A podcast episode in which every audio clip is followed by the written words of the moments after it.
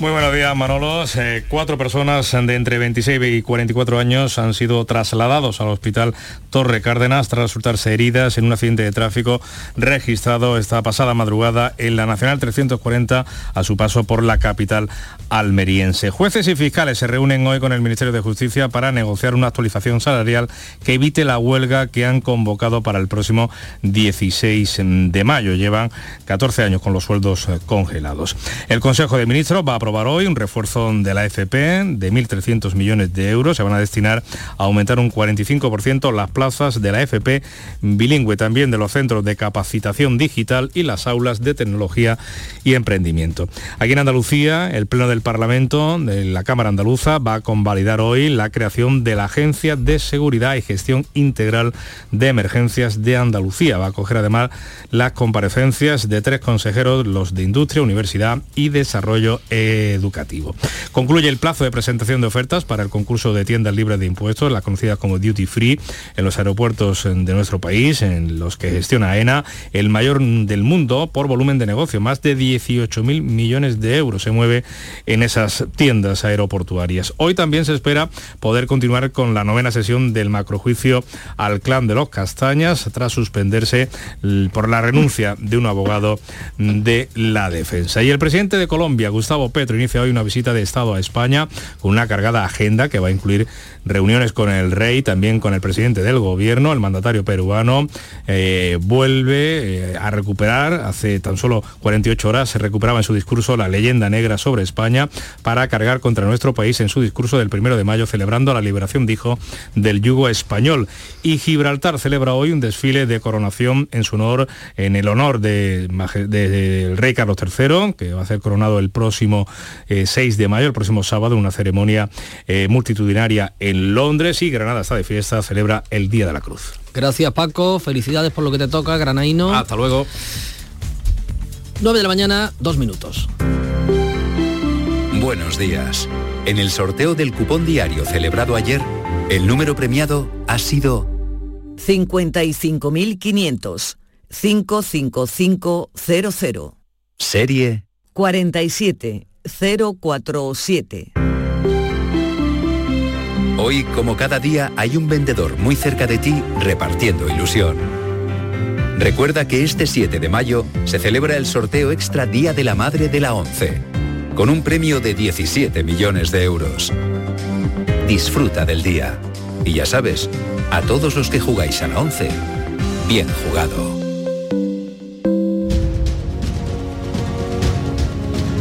9, 3 minutos de la mañana, continuamos con la tertulia en la mesa de la mañana de Andalucía. Hoy se sienta Alberto García Reyes, Antonio Suárez Candilejo y Ana Cabanillas. Y decía Alberto que parece que Zaragoza sorpasa Sevilla como cuarta ciudad más poblada de, de España.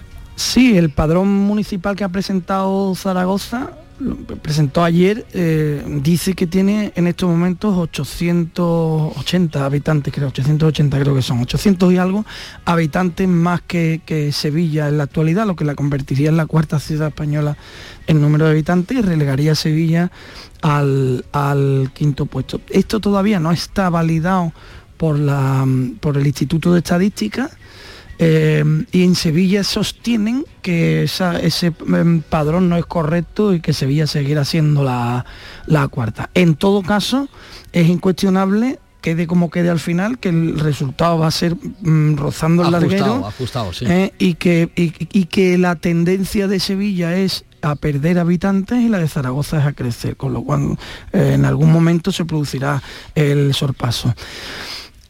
En Andalucía se ha perdido mucho, mucha demografía en, los últimos años, un tema que creo que debería preocupar a la, clase política, no es ninguna tontería. ¿eh? Em, eh, y en el caso de Sevilla, la verdad es que se está haciendo desde hace ya algunos años una muy mala política en ese sentido, porque la ciudad se ha convertido prácticamente, sobre todo en el centro de la ciudad, en un parque temático, se ha producido una diáspora hacia el área metropolitana, hay municipios como Dos Hermanas o Mairena de las Jarafe que han crecido en, número de habitantes, mientras Sevilla va perdiendo, perdiendo, perdiendo, perdiendo, y no toma medidas al, respecto. Fijaos el dato que hemos, que hemos podido ofrecer hoy cada día se crean en España, se crean o se convierten en España 41 pisos en pisos turísticos. 41 al día y probablemente eso tiene mucho que ver con lo que, estás, con lo que estás comentando. Ana, Antonio, no sé si vosotros sois de vivir en el centro de las ciudades, en las áreas metropolitanas o en zonas más alejadas, más rurales. Yo tengo la, suerte de vivir en un pequeño pueblo, Gibraleón, muy cerquita de, la capital. Eh, tiene las comodidades de la capital, pero sin embargo tiene un poco, eh, bueno, pues también eh, la cercanía, en fin, la calidad de vida que, que a lo mejor Huelva no es una ciudad grande, todos lo sabemos, incluso también el fenómeno que apuntaba Alberto también lo está registrando la capital. en los últimos años se han perdido 9.000 habitantes y yo creo que es un dato muy interesante a la vez que preocupante. Yo creo que nuestras administraciones deberían, bueno, pues tomar un poco cartas en el asunto y pararse a pensar y a reflexionar cuáles serían los motivos por los que la demografía va, va descendiendo. Em, en, fin, el, caso de Sevilla es eh, preocupante, eh, pero bueno, a ver qué, a ver qué pasa, pero, pero ya estamos comentando que no solo es Sevilla, sino el, el conjunto de Andalucía, ¿no? Eh, yo, yo me preguntaba, yo soy más de no tener que coger el coche, de vivir en la ciudad y poder mover por, transporte público. Eh, pero bueno, yo creo que... ¿Y, te cuesta, eh, ¿Y te cuesta trabajo encontrar vivienda a precio razonable? Eh, hombre, es que la vivienda es un problema eh, de, quiero decir, de primer nivel, de primer orden, ¿no? Y, lo que tú decías, el, hecho de que muchos pisos se conviertan en, viviendas turísticas, ¿no? Eh, dificulta todavía más y encarece, y encarece las viviendas pero más allá de eso, yo también creo que el teletrabajo ha permitido eh, pues que ya no todo tenga que concentrarse en las grandes ciudades, ¿no? sino que eh, yo conozco personas, por ejemplo, que trabajan en empresas de aquí de Madrid, eh, pero que no viven en Madrid. Con lo cual, bueno, esto también permite cierta mm. relajación a, nivel de población, ¿no? que, bueno, que, también yo creo que puede tener algún efecto en todo esto, ¿no? Llevamos ya tres años ensayando el teletrabajo y yo creo que, que algo puede que se note. Así que es verdad que yo estaba viendo las estadísticas de de, Sevilla y de Zaragoza, es que Zaragoza en el último año, o sea, mm, hoy ha presentado eh, eh, este año eh, un censo de 20.000 habitantes más que el año pasado. Yo no sé qué puede haberse o sea, e-, es una subida bastante notable, se ve, si, miras el gráfico, se ve como un pico hacia arriba, que yo no sé a qué puede deberse. Sí que es verdad que Zaragoza es una ciudad buena, que es una ciudad cómoda para vivir también, eh, nada que Sevilla no tenga tampoco, eh, pero bueno, habrá que ver y habrá que esperar los datos. De todas formas, mm, tampoco es cuestión de centrarse en este hito, ¿no? no, es ninguna tontería, eh, Ana, porque en función de tu demografía tú tienes también unos ingresos del Estado y de tu comunidad autónoma. Eh, eh, cuando tú tienes un estatus eh, como ciudad, tienes también una cuota de los impuestos. Y si tú pierdes ese estatus, pierdes cuota. Y en, el momento que empiezas a perder tu espacio, tu sitio, em, eso se va a notar, se va a terminar notando, te guste o no, en infraestructura, en inversiones estatales para proyectos clave de esa ciudad. En fin, mm, no, estamos hablando de ninguna tontería. Lo que pasa es que al final las estadísticas son también muy engañosas, porque tú dices, Zaragoza, según su padrón, tiene ahora casi mil habitantes más que, que Sevilla. Pero ¿cuánta gente hay en Sevilla cada día? Los, turistas, o sea, tú, sales a la calle en Sevilla todos los días y, aquí no se cabe. no se cabe, no se cabe. En una ciudad que es de un tamaño más o menos mediano grande. Pero que quizás a lo mejor, Alberto, ese es uno de los problemas por los que está bajando la demografía eh, todos sabemos que la, ciudades son sinónimo a veces de eh, contaminación, ruidos, eh, mala calidad de vida. El alquiler por, lo, por los, en fin, disparado al máximo. Huelva es la segunda provincia con el alquiler más caro de toda Andalucía. Mm, claro, con esos datos la gente se lo piensa, pero a mí lo que me preocupa realmente es que parece que nuestras administraciones no están muy por la labor de afrontar de una vez por todas este tema de la demografía y eso de la España rural, de la España abandonada, que sí, que suena muy bonito, pero mm, yo no veo políticas eh, eh, contundentes. Hay otro dato muy preocupante. Ayer, mismo presentaba el Consejo de Gobierno de la Junta un plan de demografía. En este caso sí. En este una inversión de 11 millones para, tratar de captar a ciudadanos de la Unión Europea, que no sé si creéis que pueda ser un, remedio. Fíjate ese dato, ¿no? a mí me parece muy preocupante eso. No, no, no porque capte ciudadanos de la Unión Europea de donde sea, me da igual. Que la gente venga con alegría a Andalucía, bienvenidos todos. No, no, me refiero a que la única alternativa que estamos poniendo sobre la mesa para ampliar la demografía, la pirámide demográfica es captar gente de otros países, de la natalidad aquí no se habla. Y la natalidad es un problema. fundamental, claro, es claro, claro. Un problemón, pero mm. muy gordo, ¿eh? Es muy, muy importante esto que estamos hablando. Porque y lo hemos dicho muchas veces, pero no a quebrar la pirámide y no se mm. hace nada. Nada, vamos a intentar solventar con que venga gente de fuera, tenemos gente que contribuye y de momento no salen las cuentas. Pero y en un futuro ¿Quién, cómo, cómo, se sostiene el sistema de pensiones si no hay eh, gente joven? No hay cotizantes. Ahora, ahora tenemos un, un ejemplo eh, buenísimo de lo que estamos comentando en la provincia de Huelva. Eh, 100.000 puestos de trabajo crea la campaña de recolección de frutos rojos. La inmensa mayoría de las personas que están trabajando en esa campaña proceden del exterior, de, Marruecos, de, de, otras zonas del Magreb, de Latinoamérica. Eh, si no fuese por esa gente que viene del extranjero, el fruto rojo, la fresa mayormente, se quedaría sin recoger. Y como eso, otras muchas cosas. Ahora, mm, eh, la falta de camareros, como no sea gente que viene de fuera, bueno, hay un proyecto ahora turístico que, que por cierto, el cantante Bertín Osborne criticó en un momento, en eh, hace unos meses, un proyecto turístico en la costa de Huelva, que no puede empezar según los promotores porque no encuentran albañiles. O sea, no encuentran mano de obra para la construcción. Eh, tenemos un problema eh, que no sé si en este caso es directamente achacable a la falta de natalidad, al descenso de la demografía, pero tenemos un serio problema que no tenemos trabajadores hoy, por hoy aquí en nuestra zona. A, ver, Antonio, tú que me has llevado, me has llevado al campo, mm, os voy a, hacer una larga cambiada para, para cambiar de tema porque hemos tenido ocasión de hablar a las 8 de la mañana con uno de los ganaderos andaluces que está viéndose obligado a tirar la leche que produce porque se la pagan por debajo de coste de producción un auténtico drama. Mm, en una, en, una, situación de dificultad económica que se, que se tenga que tirar a la, al usillo, ¿no? un producto alimenticio básico como la leche, porque le cuesta más producirlo que lo que, lo que se le ofrece, mm, es un auténtico drama. Está, está Andalucía mal situada eh, en cuanto a la gran industria eh, alimentaria, en este caso la láctea, o, qué, solución eh, se le puede ofrecer al campo andaluz en este caso. La verdad es que no es fácil. Eh, eh, mm, yo tengo que confesar que me pierdo en, todo lo que tiene que ver con la industria agroalimentaria, porque no, soy un experto en este asunto. Lo que sí puedo decir es que de la misma manera que me parece que algo falla cuando una de las comunidades o provincias que tienen la mayor tasa de paro de España no tienen mano de obra, algo falla.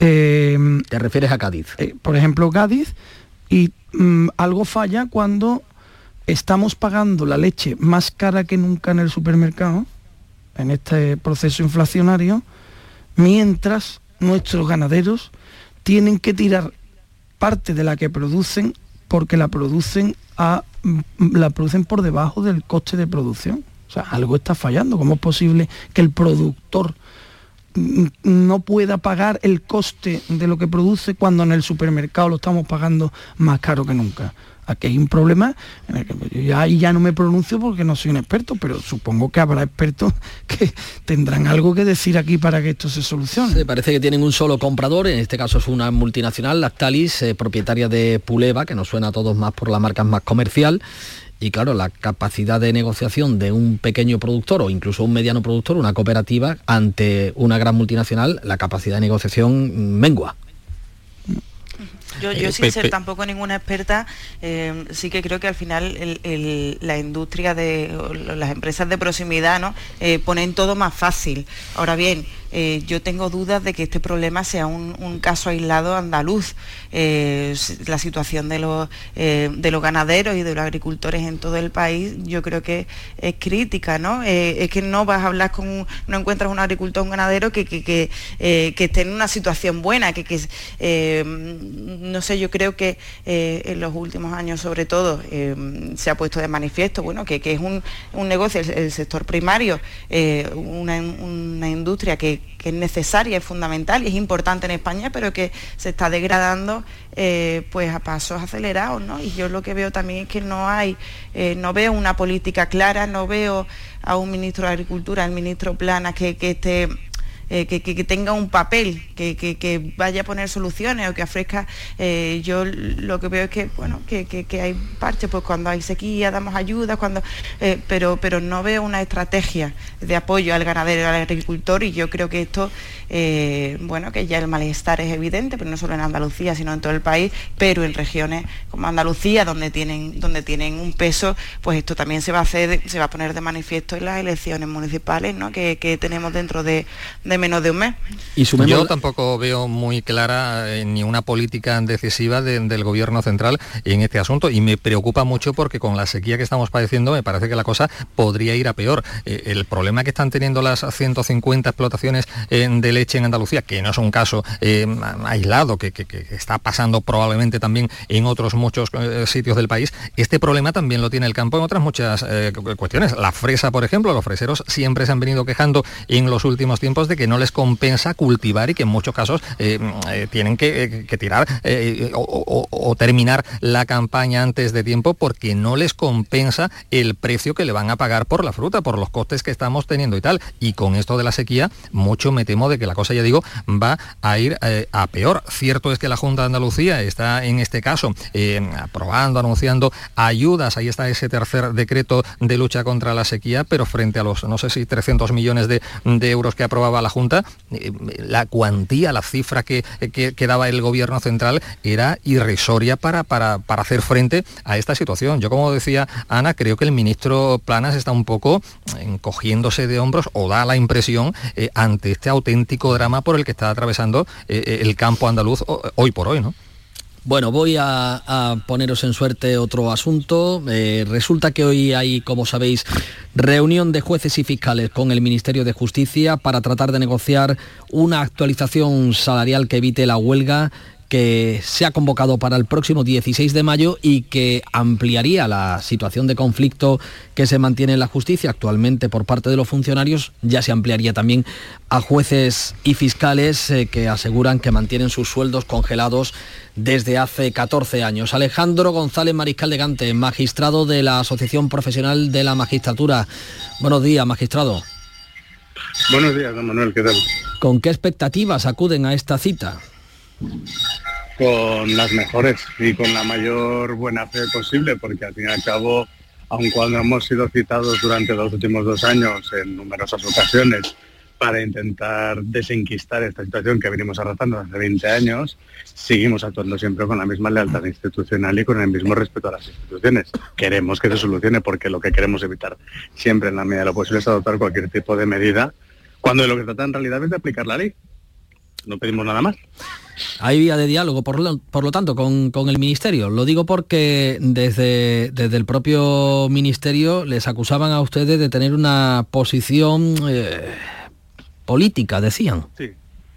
Bueno, ellos eh, han sostenido esto. Nosotros eh, vamos con la idea de diálogo porque si no, no iríamos, en primer lugar. Ahora bien, tenemos que, mientras tanto, establecer todas las medidas necesarias y adecuadas para conseguir los fines que al fin y al cabo no son más que la protección del servicio público. Eh, en definitiva, lo que, lo que pedimos es la protección del servicio público, es que la justicia no sea una, eh, bueno, lo que esté menos eh, dotado presupuestariamente de la administración. Al fin y al cabo lo que hacemos es proteger el servicio público, el interés de los ciudadanos.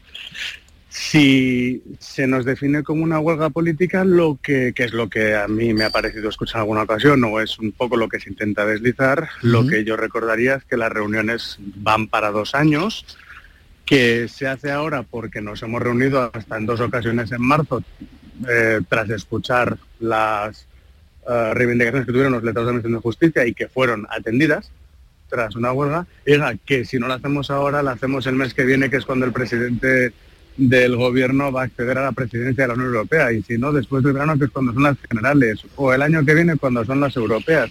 Es que es que no nos dejan muchos momentos para hacer. ¿cuándo le viene bien al gobierno que hagamos eh, una medida de presión o que reivindiquemos aquellos derechos que son inherentes al servicio público que defendemos mm. Alejandro, parece que el pulso que sostuvo a la Administración eh, la huelga de letrados eh, ha abierto la espita de reivindicaciones que se mantenían larvadas de, como usted dice, desde hace tiempo, no solamente ahora ya también por parte de los funcionarios, sino por parte de, ustedes, de, jueces y de, y de fiscales.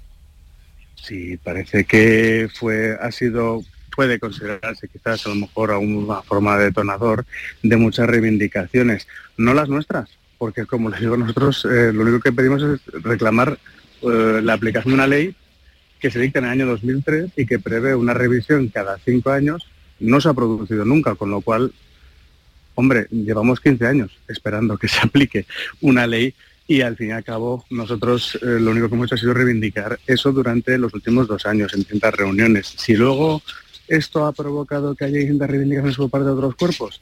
Sin duda, pero es que todo obedece al final a la misma idea. Eh, al poder político no parece preocuparle excesivamente la justicia, cuando en realidad la justicia al final es un servicio público esencial nos hemos acostumbrado a escuchar que la justicia es lenta. No tiene por qué ser lenta. Bastaría con dotarla económicamente y destinar una parte del presupuesto a la justicia, un poco mayor de la que tiene, no mucho más, pero con un poco nos valdría. Es la administración menos dotada de España actualmente, si no recuerdo mal, conforme a los presupuestos de diciembre.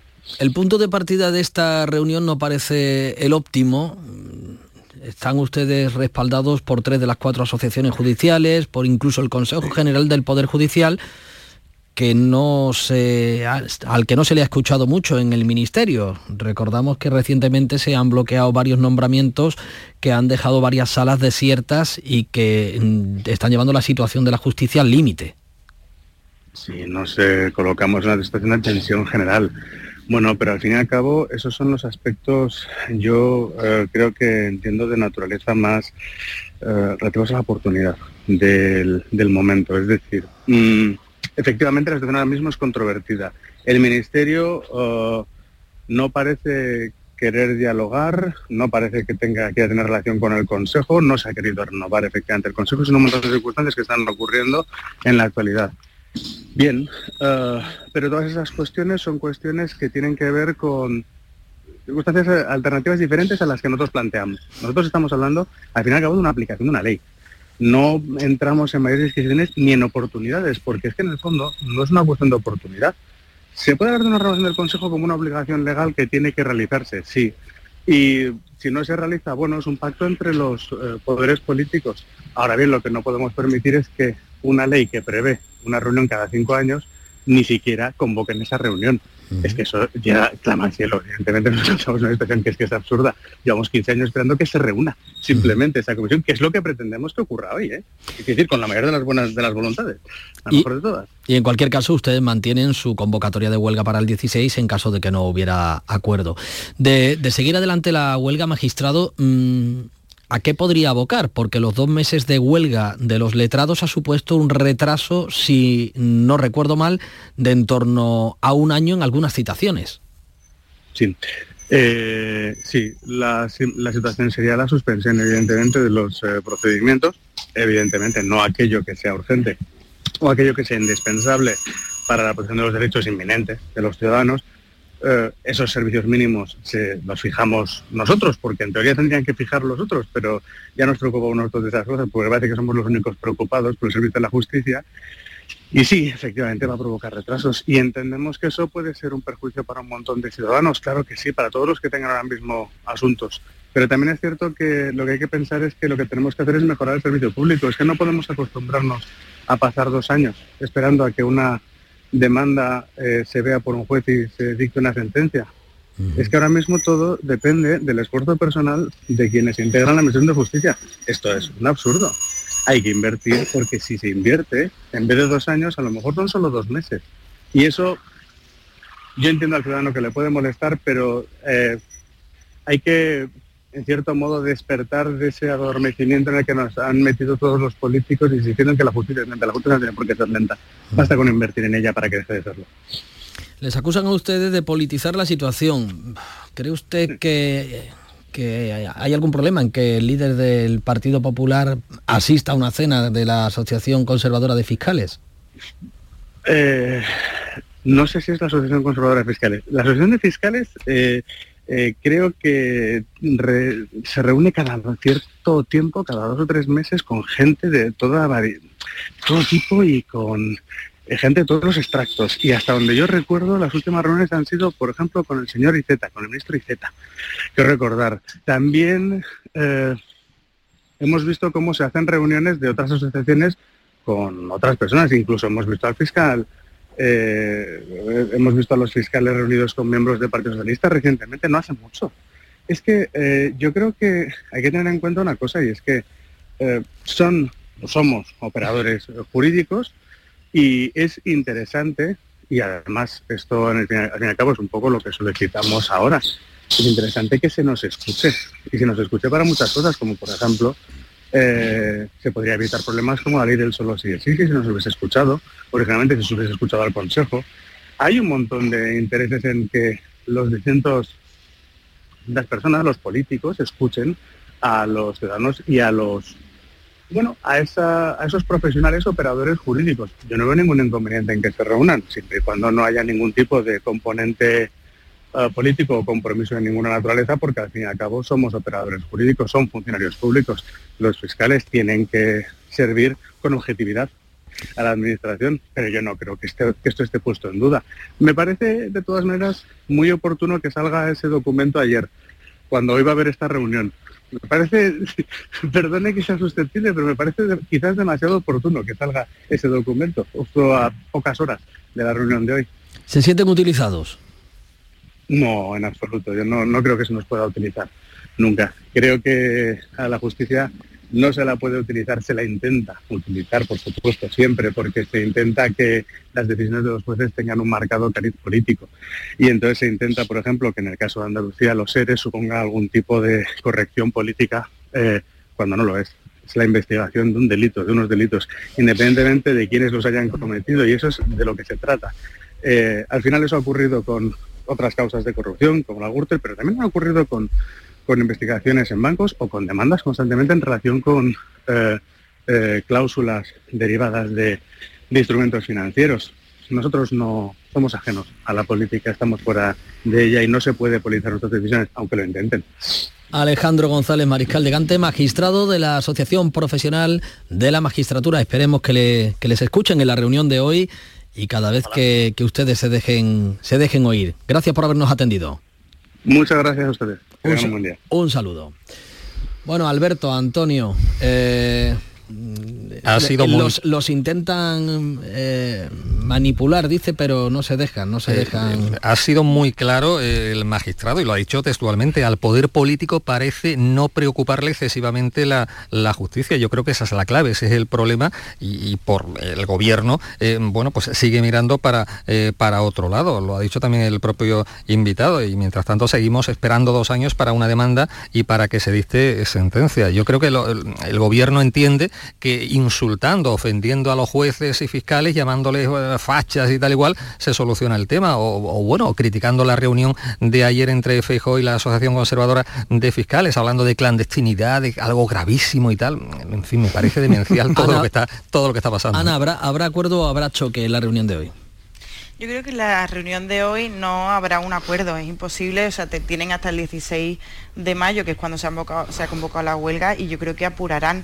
Hombre, hoy debería haber por lo menos una propuesta por parte del Gobierno para ya empezar a negociar. Yo sí creo que al final em, pues darán su brazo a torcer y habrá concesiones, porque ya sabemos que este gobierno es muy sensible a las huelgas, ¿no? ya lo hemos visto con el caso de los letrados, em, a los que al finalmente se han subido el sueldo y tienen una campaña electoral por delante y no solo una campaña, sino que, como lo ha dicho muy bien el representante em, de esta asociación judicial, eh, tienen después la presidencia em, europea de Pedro Sánchez, tienen después las generales, en fin, eh, que digamos que los jueces y los fiscales tienen tiempo para hacer presión y el gobierno ya sabemos que, es sensible a esas presiones, con lo cual yo creo que sí que, acabarán eh, consiguiendo por lo menos parte de su objetivo, aunque yo he oído y por descartado que vaya a haber ningún, ningún tipo de acuerdo. Yo, creo que la infradotación de la justicia, que es un problema también desde hace muchos años en, este país, rebaja la calidad democrática. Y estoy de acuerdo con el representante de, esta asociación de, jueces en que la inversión en, justicia es eh, muy necesaria, urgente incluso, diría yo, porque cuando una sentencia tarda dos años en salir, siempre es injusta tanto si es a tu favor como si es en tu contra. Siempre es injusta. Hay una, máxima que dice que en, la, jurisdicción penal una sentencia tardía beneficia al culpable y perjudica al inocente al culpable le beneficia porque le genera una serie de beneficios en la, en la, condena por dilaciones y al inocente lo machaca porque está inmerso en un proceso judicial en el que no tendría que estar durante un tiempo cuyo honor está siendo, está, siendo mancillado, ¿no? Entonces, más claro que esto no hay nada. Y si queremos un país con higiene democrática verdadera, hay que invertir en la justicia y hacer todo lo posible para que los jueces puedan trabajar con los medios necesarios para que los tiempos se cumplan. Y ya está. Y a partir de aquí, cualquier otra discusión, y por supuesto hay que pagarle a un juez como merece, que es muy difícil ser juez. Y tiene una responsabilidad muy grande. La responsabilidad es cara y hay que pagarla. Yo estoy dispuesto como ciudadano a pagar lo que, lo que sea necesario, porque la responsabilidad es cara y más responsabilidad que un juez tiene muy poca gente eh, en, una sociedad. Y a partir de aquí ya cualquier debate, que si Feijó se reunió con los fiscales, que si no, hombre, pues resulta un poco hilarante, ¿no? Que se, que se quejen de esto eh, los que le preguntaban a un periodista de Radio Nacional la fiscalía de quién depende. Eh, mira, pues no, ya, ya somos muy mayorcitos como para que nos queráis colar estos rollos. Se mostraba suspicaz ¿eh? el magistrado con el hecho de que se publicase ayer ese asunto. Sí, ha dejado caer ahí, me parece demasiado oportuno, ha dicho, ¿no? Es la, expresión. ¿eh? Me, parece además una ironía muy fina. Eh, demasiado oportuno. Pues sí, pues, pues claro, porque al final yo supongo que ellos también están cansados de que les intenten meter en un fango que no les corresponde. y bueno, pues es normal que que pongan sobre la mesa estas, digamos, coincidencias eh, sospechosas. Sí, pero es que vemos que, es eh, de forma continua, ¿no? Como el gobierno intenta instalar como una sombra de duda sobre, eh, sobre el mundo de la justicia para ponerlo en duda y para acusarle de politización, que es una de las cosas que él mismo ha comentado, ¿no? Se nos intenta politizar, pero otra cosa es que nosotros estemos, eh, estemos en esas. Y sobre todo que lo hace un gobierno que no nos olvidemos que, que puso una ministra como fiscal general del Estado y ha puesto un ministro también, eh, en fin, al frente del, del, Supremo, del Constitucional. Del Constitucional, efectivamente, sí. Eh, que es que no, que es que no, o sea, esto no, no hay por dónde cogerlo, no hay por dónde cogerlo, pero al final las personas que están día a día desbordadas con una montaña de casos encima de la mesa, eh, pues son los que son y son los que lógicamente mm, piden ahora piden ahora pues unas mejoras salariales que, veremos y que no es fácil tampoco sentarse en una mesa con alguien que te está em, que te está mordiendo, te está poniendo en duda un día detrás de otro, porque el gobierno, eh, bueno, ayer salió casualmente, como decía, ¿no? Casualmente salió em, esta reunión de Fijo con, con los jueces, que ya pues ya también hay una sombra de dudas sobre eh, los intereses electorales de estos jueces, pero es que no nos olvidemos que en este gobierno también hay una parte que directamente los llama facha y directamente dicen que que están bajando, eh, están reduciendo penas a violadores pues porque les apetece. Y la, otra parte no dice nada. La ministra Montero llegó a decir literalmente que los jueces tienen que estudiar. Mm.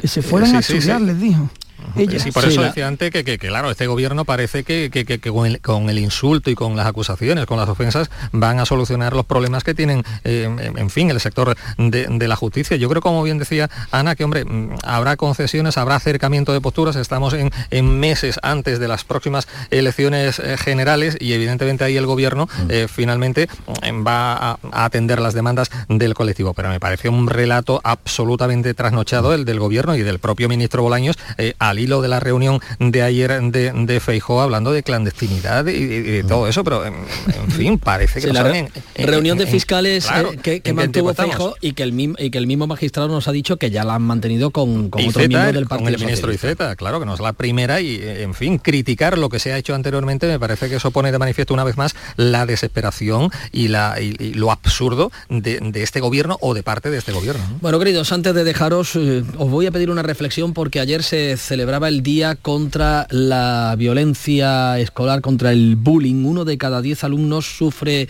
este, esta forma de acoso que en algunos casos, como hemos tenido que informar recientemente, lamentablemente acaba con un resultado fatal, con el suicidio de la, de la víctima. Mm, la solución para esto es compleja, ¿no?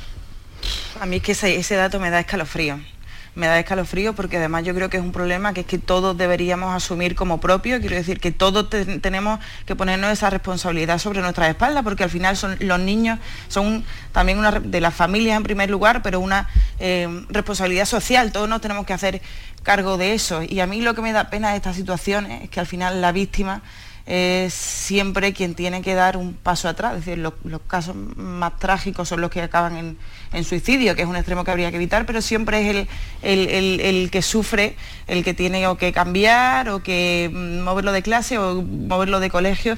Eh, y al final yo creo que hace falta mucha concienciación, eh, pero sobre todo en, las casas, aprender a identificar ciertas conductas, pero no solo como víctima, sino como parte, o sea, sino poniéndose también en el lugar eh, pues del acosador, ¿no? O sea, yo no sé, tampoco creo que sea, que sea ningún eh, plato de buen gusto descubrir que tu hijo pues está está ejerciendo eh, bullying contra, contra otra persona, pero a lo mejor es que los propios niños no saben identificarlo. Entonces, pues yo creo que esas cosas hay que hablarlas, hay que naturalizarlas, hay que decir que, pues, o, poner casos concretos o, señalar abiertamente que, que, dónde están esas líneas rojas, que muchas veces es difícil de ver, incluso para adultos como para, para niños, pero yo creo que es una cosa desde la que eh, sobre todo hay que hablar, porque hablándola eh, y es como que se hacen más reales ¿no? y es más fácil ponerle, ponerle palabras y, saber verlo cuando te enfrentas a un caso así, cuando los niños se, se puedan enfrentar a un caso así.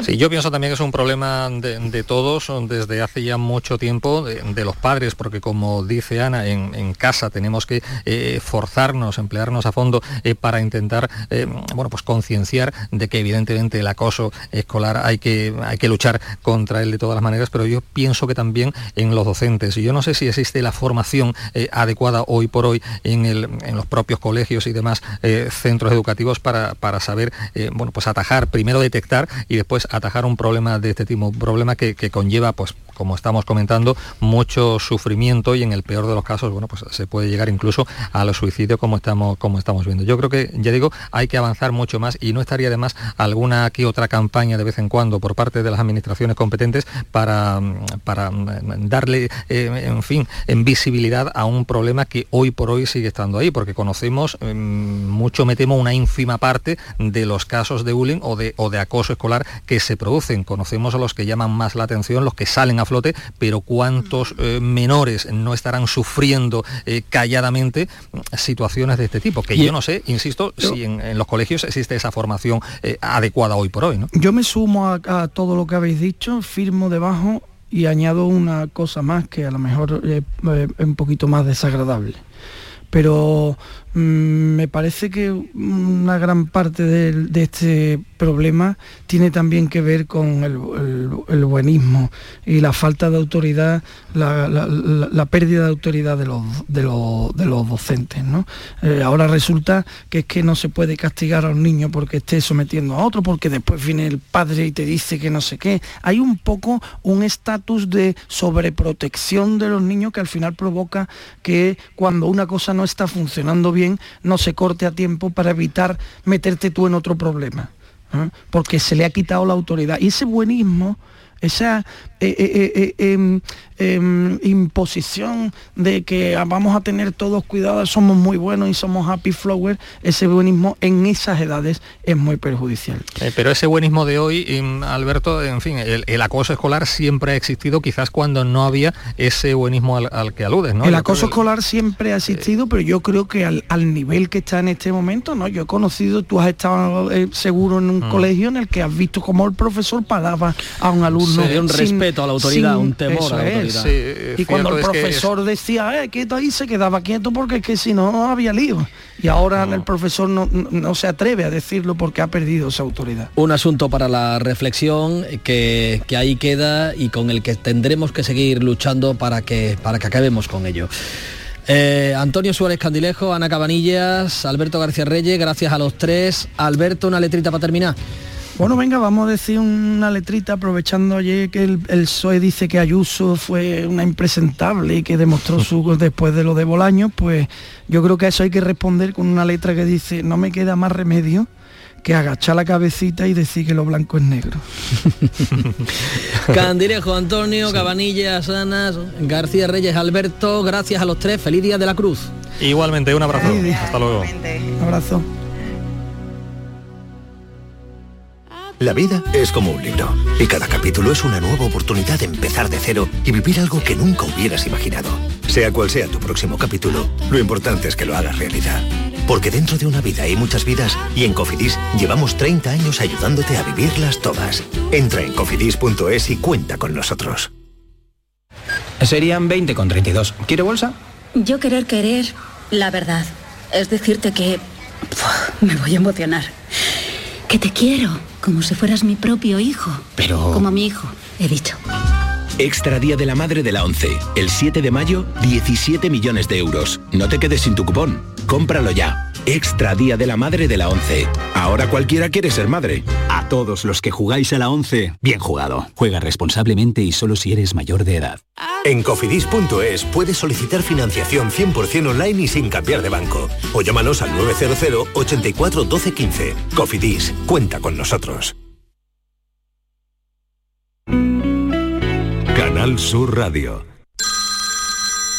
Dime, escúchame, ¿dónde quedamos para comer? Pues estuvimos el otro día en el barrio de Santa Cruz por salir por el centro y no veas cómo comimos en la hostería del Laurel. Te voy a dar una pinceladita. Una chacina en condiciones con un jamón bueno. La ensalada de tronco de bonito espectacular. Pescadito frito, pero bien frito. Las croquetas caseras del chef. Pero vamos, que lo tengo claro. Dentro de la hostería, tranquilo y bien atendido de sevillanas maneras. Ea, pues ya me has liado. Voy a reservar en el 954 22 0295, que ya vamos tarde.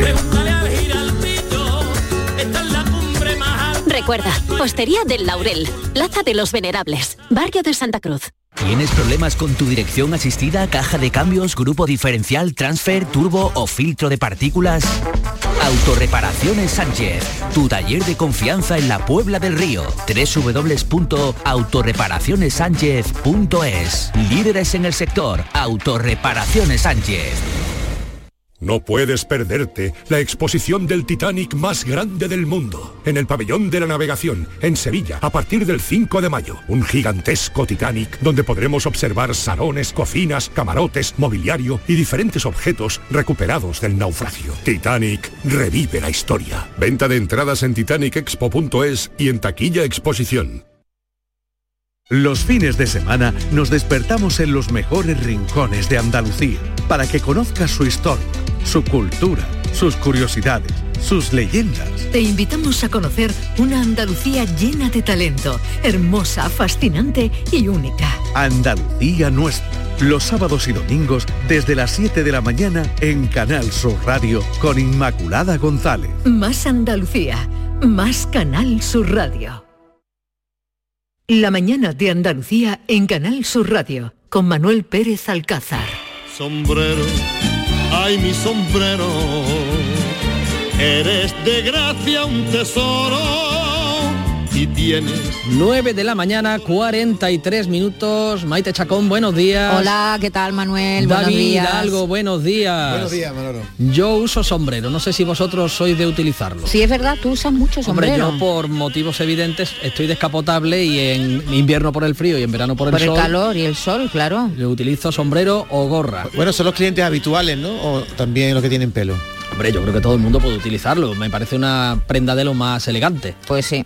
Y, y además, y este fin de semana vamos a ver so- muchos sombreros. Sí, pero además sombrero de copa. Hombre, sombrero mm, de etiqueta, de Chisteras. gala, chisteras, en todo tipo de sombreros, porque eh, Carlos III se corona. Va a ser coronado en la emblemática abadía de Westminster junto a la reina consorte, a Camila, que también la van a coronar en una ceremonia un poco más Sí. pequeña, pero también va a recibir su, su corona. Pero de corona no vamos a hablar, vamos a hablar de sombreros. De sombreros y de chisteras. Y lo vamos a hacer con Enrique Fernández, que es presidente de la compañía andaluza, compañía sevillana Fernández y Roche. Señor Fernández, buenos días.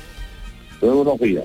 ¿Cuántas chisteras salidas de su factoría van a estar este sábado en Westminster?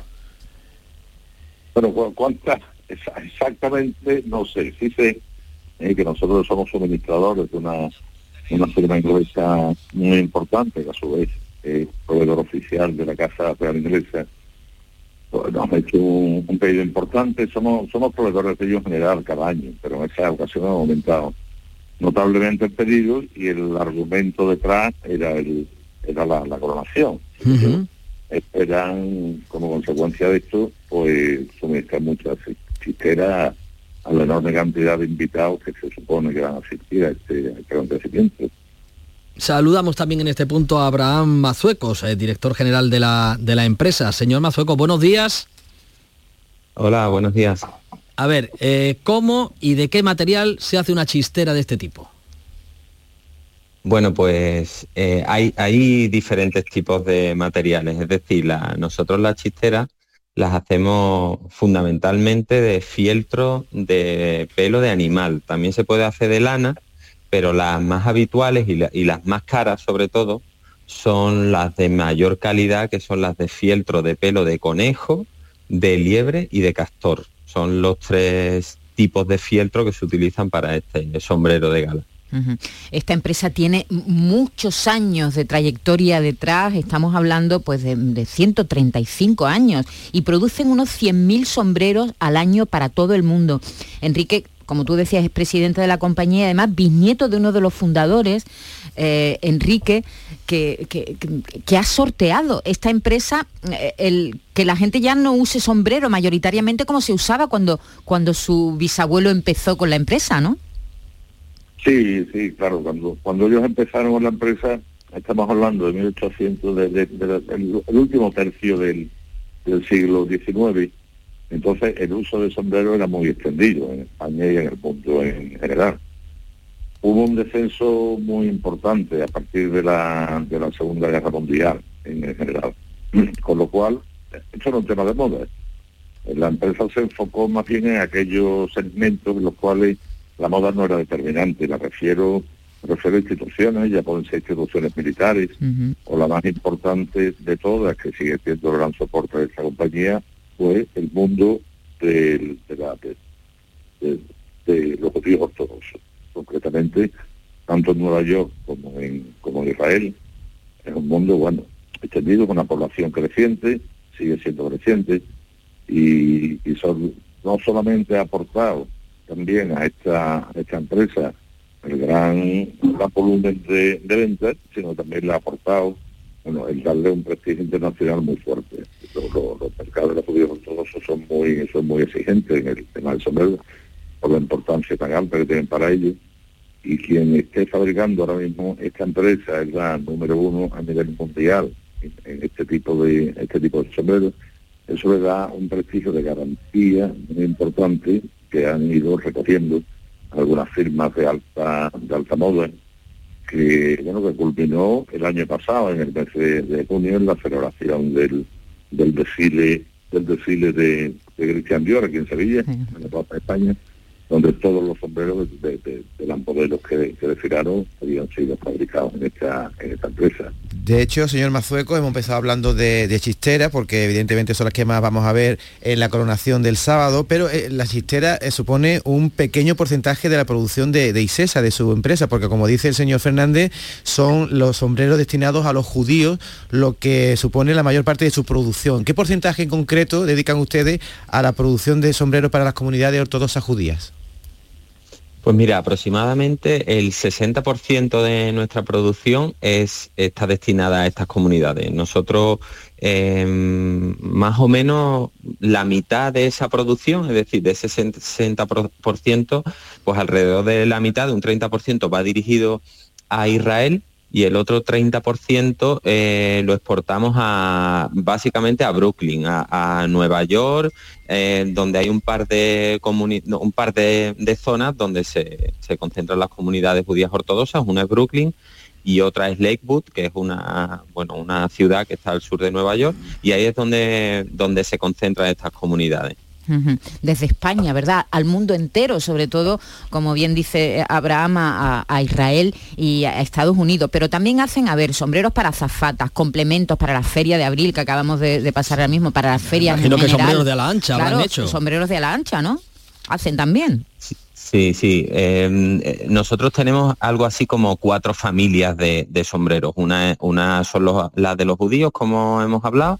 Luego tenemos el, el sombrero de moda, que, que, como decía Enrique, pues a Christian Dior y a otras marcas que le hacemos sombreros de moda. Luego tenemos las uniformidades, que, que somos proveedores, por ejemplo, de Qatar Airways. Y por último, pues eh, está la familia de lo que llamamos el sombrero regional. Sombrero regional, nosotros pues hacemos muchísimo, el que más hacemos es el sombrero sevillano, cordobés, de ala ancha, lo puedes llamar como quieras, pero también hacemos, por ejemplo, sombreros regionales canarios o para otras zonas de España. Eh, bueno, como veis, pues nuestro portfolio de productos es, es amplísimo en cuanto a- a la tipología de sombreros que hacemos. Enrique Fernández, Abraham Mazuecos, presidente y director general de Fernández y Roche, enhorabuena y disfrutaremos con sus chisteras este fin de semana a través de la televisión. Muy bien, muchas gracias. Muchas gracias. Un abrazo, muchas gracias. Un saludo. Hombre, está muy bien, ¿no? Está- vamos a ver la coronación, por lo menos nos asomaremos en algún momento y, y saber que esos sombreros vienen de Andalucía, Normalmente estupendo. en las transmisiones nos fijamos más en las pamelas, ¿no? Estaremos pendientes de todo. Pues, pues seguramente que alguna también habrá podido salir de, de la factoría de Fernández y Roche. 9 y 50 minutos. En mayo amanece con una nueva ilusión con Social Energy. Revoluciónate iluminando tu hogar noche y día, consumiendo tu propia energía y ahorra hasta el 90% en tu factura de luz gracias a nuestras baterías. Aprovecha las subvenciones disponibles para ahorrar con tus paneles solares. Primeras marcas con hasta 25 años de garantía. Estudio gratuito en el 955 44 11 11 y socialenergy.es. La revolución solar es Social Energy. Canal Sur Radio. En Logística Castillo disponemos de terreno para estocaje de contenedores y maquinaria portacontenedores para la manipulación y reparación de los mismos. Instalaciones con almacenaje en ambiente, refrigerado y congelado. Todos los servicios de transporte multimodal y gestión logística integral al cliente adaptado a sus necesidades. Logística Castillo, tu gestor estratégico en Sevilla para todo el sur peninsular. Últimas plazas para el intensivo de selectividad que impartimos en Academia Méndez Núñez del 29 de mayo al 12 de junio. También te ayudamos a recuperar las asignaturas que hayas suspendido de la ESO o bachillerato. Contamos con clases online y presenciales. Ven a Academia Méndez Núñez y lo conseguirás. Más información y reservas en academiamn.com. ¿Todo pintura se traslada? ¿A tu casa? ¿Cómo lo oyes? Coge tu cita en la web todopintura.es y nos pondremos en contacto contigo para mandarte a uno de nuestros técnicos. Te asesoraremos en colores, materiales, cantidades y todo lo que necesites, además de enviártelo a tu domicilio. Consulta condiciones en todopintura.es. Reserva tu cita y nos trasladaremos a tu casa. Si tu hijo o hija mete mejores goles que Ronaldo y tiene entre 6 y 12 años, tráelo a la Go para que participe en nuestro gol de oro, le meta un golazo a nuestro portero y pueda ganar 3.000 euros. Inscripciones del 17 de abril al 7 de mayo. Más info en lago.es.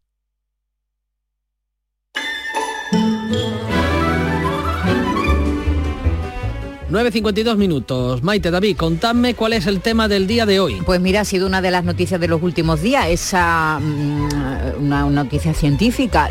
Unos científicos estadounidenses han creado este descodificador que es capaz de leer la mente. ¿Sabes que funciona? Sí. Llevamos hablando un par de días de eso, ¿no? Sí, funciona eh, a través de la resonancia magnética y lo que hacen es grabar la actividad cerebral del usuario y con ellas lo que hacen es predecir las palabras que estaba imaginando o incluso las que estaba oyendo, porque hay alguien que le narra un- unas frases y entonces la persona las reproduce en su cerebro y esta máquina mm, la transcribe. Es decir, leer la mente. Eso es un superpoder, ¿eh? Eso es un superpoder. Por eso Sí, creo que hoy sí. quiero preguntarle a nuestros oyentes, primero que a quién le gustaría leer la mente, que yo ya sé a quién. Y segundo, vamos a extenderlo a todos. Si pudiera usted elegir, ¿qué superpoder le gustaría tener? Ahí pueden enviar sus audios al 670-940-200. Sí, porque hasta ahora los que leían la mente eran solo los X-Men, por ejemplo, ¿no? Sí. El doctor Xavier, que era capaz de leer la mente y poco más. Tu Mm. padre cuando le decías que ahora iba a venir o que has llegado y te, te leía la mente sabiendo que era que- mentira. no, las madres creo que tienen más capacidad para, para leer. Las madres tienen ese superpoder. Pero bueno, no sé, volar, teletransportación, donde la ¿Cuál os gustaría tener a vosotros? ¿Cuál os Yo gustaría? claramente volar. Yo Me encantaría volar. tiempo. Que sepa, yo hacer así y ustedes que hay congelado, yo hacer lo que me dé la gana. Ah, sí. dormir. A mí me gustaría más poder viajar en el tiempo, fíjate. Viajar en el tiempo, También. sí, hacia el, el pasado, hacia Quizá el futuro. hacia el pasado. El, eh, conocer el futuro a lo mejor me asusta. Sí, pues de eso vamos a hablar, 679 40 200. Imaginen un tele, un, un poder así que en el que no tengamos los humanos y vamos a divertirnos un rato. Eh, pues se quedan en la mejor compañía, piensen en qué superpoder les gustaría tener y cuéntenselo ahora que les vamos a escuchar con atención a Maite y a David. Y ahora a quien escuchamos con atención es al maestro Antonio García Barbeito, que nos va a trasladar a los patios de Córdoba, a conocer esa maravilla floral y esa ma- maravilla para los sentidos que podemos disfrutar durante estos días en la capital cordobesa, que son patrimonio de la humanidad. Antonio, buenos días, te escuchamos. Muy buenos días, querido Manuel Pérez Alcázar, perversos de los patios cordobeses. Mientras se pelean algunos, aunque no sea a puñetazos, en las tribunas de fiesta que se forma el 2 de mayo, peleas del tú no pasas, peleas del yo sí paso, y mientras que Zaragoza le quita a Sevilla el cuarto lugar en cuanto a habitantes, por la primavera ando, que prefiero intimidad para pasar un buen rato, y prefiero paz y flores, belleza y milagros altos, olor, color y armonía en Córdoba, por los patios, que no hay paredes que tengan en el mundo tanto encanto, tanta belleza colgada, tantos suspendidos ramos, casas colgadas, prefiero colgar tiestos con geráneos y el vértigo policromo de cien flores que han trepado por escalas de macetas y de latas a lo alto.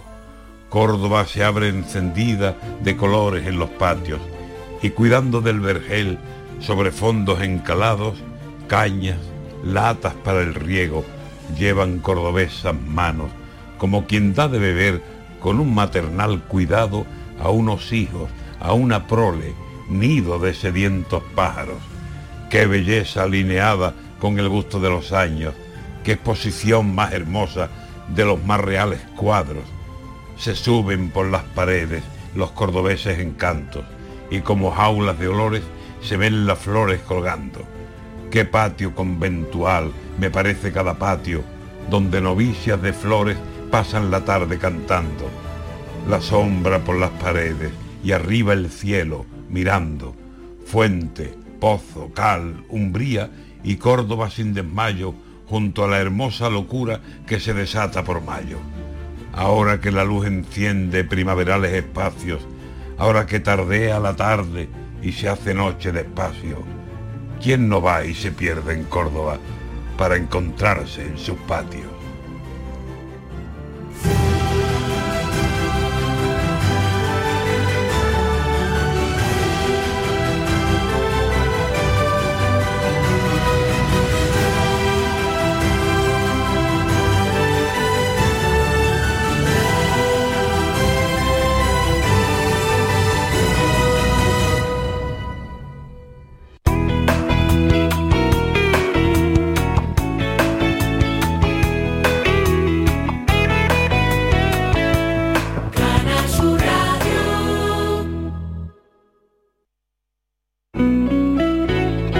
Sur Radio. Estrés, reuniones, planificaciones. Respira. Si eres autónomo, en Caja Rural del Sur te ofrecemos la tranquilidad que necesitas. Cuéntanos tu caso y nos encargaremos de todo. Te esperamos en nuestras oficinas. Caja Rural del Sur. Formamos parte de ti. Vuelve Film Symphony Orchestra con Krypton. Última oportunidad para asistir al espectáculo inspirado en las mejores bandas sonoras de los héroes y superhéroes del cine. Superman, Spider-Man, Capitán América, Iron Man, El Último Moicano y muchas más. 26 de mayo, Fibes. Ya a la venta en filmsymphony.es. ¿Tu mirada tiene un aspecto triste, cansado o envejecido? La doctora Carolina Bruzual, oftalmóloga especialista en oculoplastia y medicina estética, reconstruye tu mirada, eliminando ojeras, bolsas y exceso de piel, priorizando siempre la salud de tus ojos. No lo dudes. Clínica de Medicina y Cirugía Plástica, doctora Bruzual. Estamos en Bormujos. Primera visita gratuita. Te esperamos. Bienvenidos a Sacaba. Mil metros de electrodomésticos con primeras marcas. Grupos Whirlpool, Bosch y Electrolux. Frigoríficos, lavadoras, hornos, ¿Quieres más? Aires acondicionados, aspiradoras, pequeños electrodomésticos. Y financiamos en 12 o 20 meses sin intereses solo tú y Sacaba. Tu tienda de electrodomésticos en el Polígono Store en calle nivel 23. Ven a ver nuestra exposición y sus 25 años de experiencia. Sacaba. Van a dar las 10 de la mañana y Automóviles Berrocar abre sus puertas, deseándoles que tengan un feliz día. Automóviles Berrocar, tu confianza, nuestro motor. Hay gente para todo y el programa del Yuyu es de gente que le pone humor y alegría al día a día. Esto ha pasado en una youtuber de Tailandia que se ha grabado comiéndose un murciélago. Les gusta mirar el lado bueno de la vida por muy surrealista que pueda parecer. Tomaba una, una gran sopa, una sopa de picadillo para ir a ese murciélago. De aquí. El programa del Yuyu, gente genuinamente original. Dejaros ya de hacer el primo. En vez de un murciélago, comerse un langostino. De lunes a jueves a las 10 de la noche. Más Andalucía. Más Canal Sur Radio.